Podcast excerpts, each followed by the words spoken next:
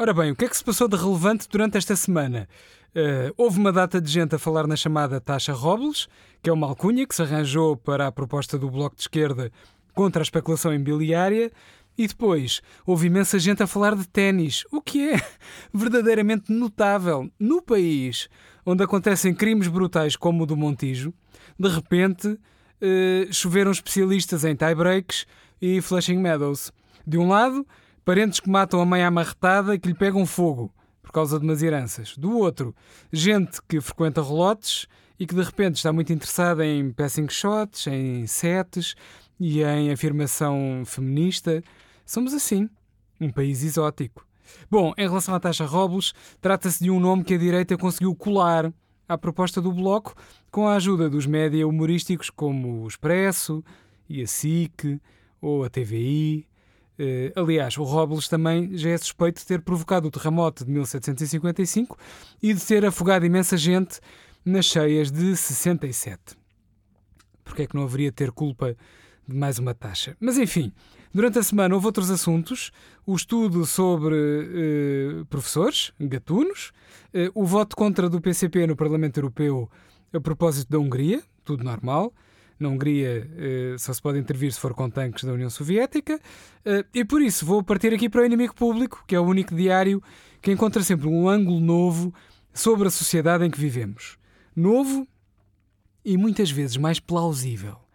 Uh, vamos lá então a isto. Queria começar aqui com uma notícia que é um exclusivo nosso e que diz o seguinte: Frederico Varandas venceu as legislativas da Suécia. Pois é, Estava a esquecer-me desta coqueluche da medicina internacional que já andou a dar uns passeiozinhos no Afeganistão.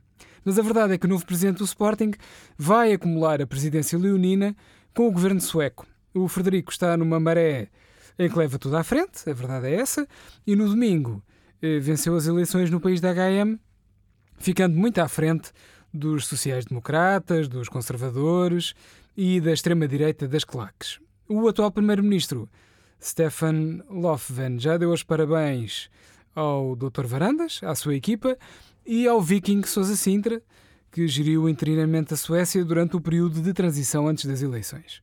A partir de agora, Varandas é o primeiro-ministro do ZABA, do IKEA e de todos os suecos que têm um fraquinho por ficar em terceiro. Em coisas várias. Ora, mais exclusivos do inimigo, o que é que tenho para aqui? Ah!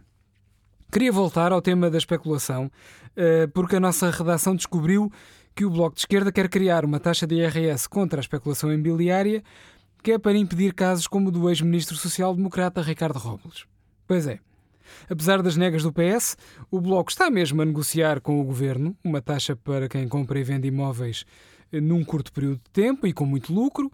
Eh, e segundo, conseguimos apurar a intenção do partido a evitar casos como o do ex-primeiro-ministro Passos Coelho, e o do uh, distinto cavaquista Ricardo Robles. A Catarina Martins já lembrou que o partido dela foi sempre contra a especulação imobiliária e que ela própria tem umas casas no Sabugal que só vai vender daqui a três séculos, que há de ser mais ou menos a altura em que o Bloco há de vencer umas eleições. Bom, chega de casas, por agora.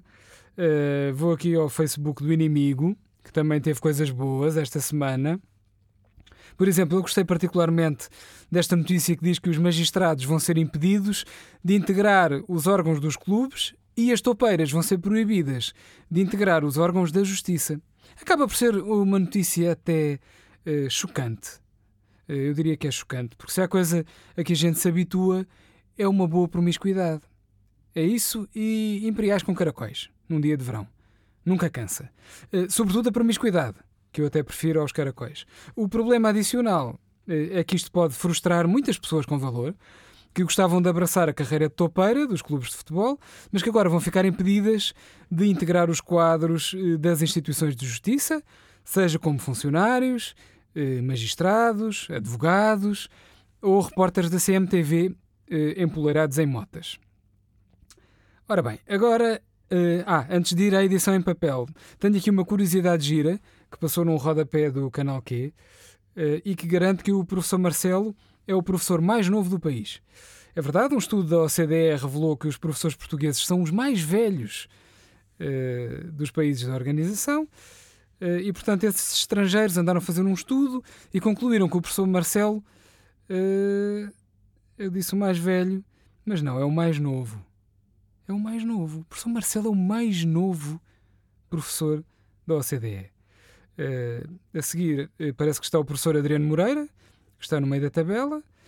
Uh, e depois está o professor Carlos Queiroz, que é ligeiramente mais novo do que o professor Marcelo, mas não conta, porque está colocado a recibos verdes no Irão. Uh, sobre o professor Neca ou o professor Caramba, nem uma palavra neste estudo. Bom, vou então à nossa edição em papel, que está particularmente saborosa, quase tão saborosa como a vitória do homem que foi favorecido a jogar contra a Serena William. Ah, não espera, não era um homem. Ela sofreu um ataque racista e machista a jogar contra uma mulher japonesa. Enfim, coisas lá dela, da Serena e do ténis. Disso eu não percebo nada. Raquete só tive de praia para jogar na costa da Caparica e na Cova do Vapor, o que é, digamos, deprimente. Eh, mas adiante, a manchete da nossa edição em papel desta semana é surpreendente e revela que Portugal é o único país da OCDE em que o topo da carreira dos professores é a Presidência da República. Já tinha falado há bocadinho deste documento maravilhoso que, como toda a gente, está apaixonado pelo professor Marcelo, e é um documento que está a fazer bastante furor, porque a OCDE concluiu que bastavam os salários de dois ou três professores para se comprar a EDP aos chineses. Acontece que a FENPROF veio dizer que as conclusões foram escritas pelo Nuno Crato. Se isso for verdade, pode ser chato. Uh, e mentira também. Mas para já, o relatório que faz de cada professor uma espécie de Bill Gates. Uh, eh, indica que os professores ganham mais 35% do que os outros profissionais com as mesmas qualificações. E que o Mário Nogueira, se desse mesmo aulas, podia ter o estilo de vida de uma Melania Trump. E mais, Portugal é o único país da OCDE em que o professor no topo da carreira chega automaticamente a Presidente da República, depois de um pequeno estágio a recomendar livros à Judite de Souza. Enfim, é um tema que há de continuar a ser discutido, enquanto o Presidente de facto eh, tiram umas selfies. Eh, eu, para arrematar a emissão, queria só falar sobre o chamado efeito Bolsonaro, é que anda por aí uma sondagem a rodar que garante que o Rui Rio eh, subiria nas intenções de voto se fosse esfaqueado, baleado e linchado. Rui, fica aqui a sugestão. A gente sabe que não está fácil chegar aos números do PS nas sondagens. Só não podes encomendar o servicinho ao Duarte Lima, senão a coisa ainda descamba. E pronto, assim termina o podcast desta semana. Já sabe, compre o jornal humorístico público que acompanha sempre o Inimigo em Papel às sextas-feiras.